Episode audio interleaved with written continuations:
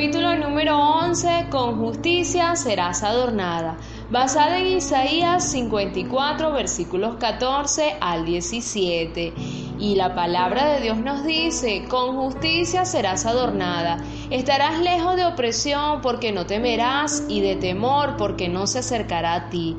Si alguno conspirare contra ti, lo hará sin mí. El que contra ti conspirare, delante de ti caerá. He aquí que yo hice al herrero que sopla las ascuas en el fuego y que saca la herramienta para su obra. Y yo he creado al destruidor para destruir. Ninguna arma contra ti prosperará y condenarás toda lengua que se levante contra ti en juicio. Así Dios protegerá y resguardará la nueva Jerusalén. Estará segura y nada podrá tocarla porque está cubierta por el majestuoso y poderoso Dios. ¿Y qué hay de nosotros mientras llega ese tiempo de bendición? Pues déjame decirte que Dios también quiere cuidarnos, protegernos, consentirnos y también nos quiere premiar.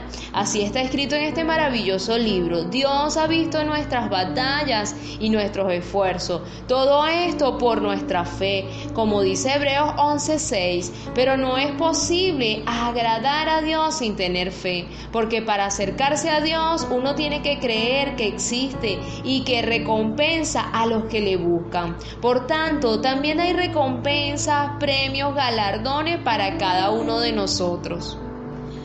Por otra parte, estos versículos también nos hablan del temor, y el temor solo puede ser derrotado a través de la confianza en Dios. Cuando hay temor, la autora nos enseña que hay opresión, y si dejamos que se apodere de nosotros, esto nos llevaría a vivir en injusticia. Por eso hay que echar fuera de nuestras vidas todo temor, porque Dios está de nuestro lado y Él promete protegernos. Esta confianza que hay en Él y en su palabra nos llena de valentía y nos hace libres.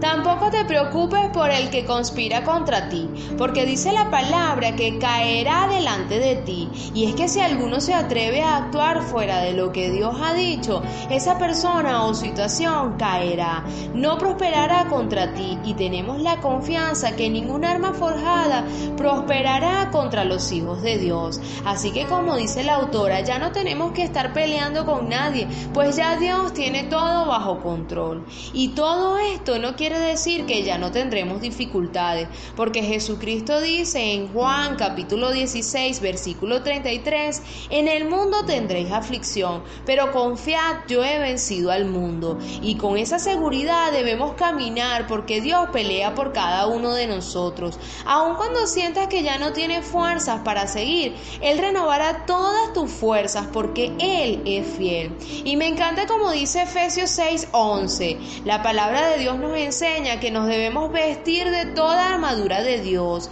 para que podáis estar firme contra las acechanzas del diablo. Así es, y solo con la armadura de Dios podremos enfrentar las diferentes situaciones o dificultades que se nos presenten. Con esto quiero desearte un feliz y bendecido día y recordarte que el infinito amor de Dios siempre está contigo. Te envío un fuerte abrazo en la distancia. Es tu amor que quita el temor, sana mi dolor.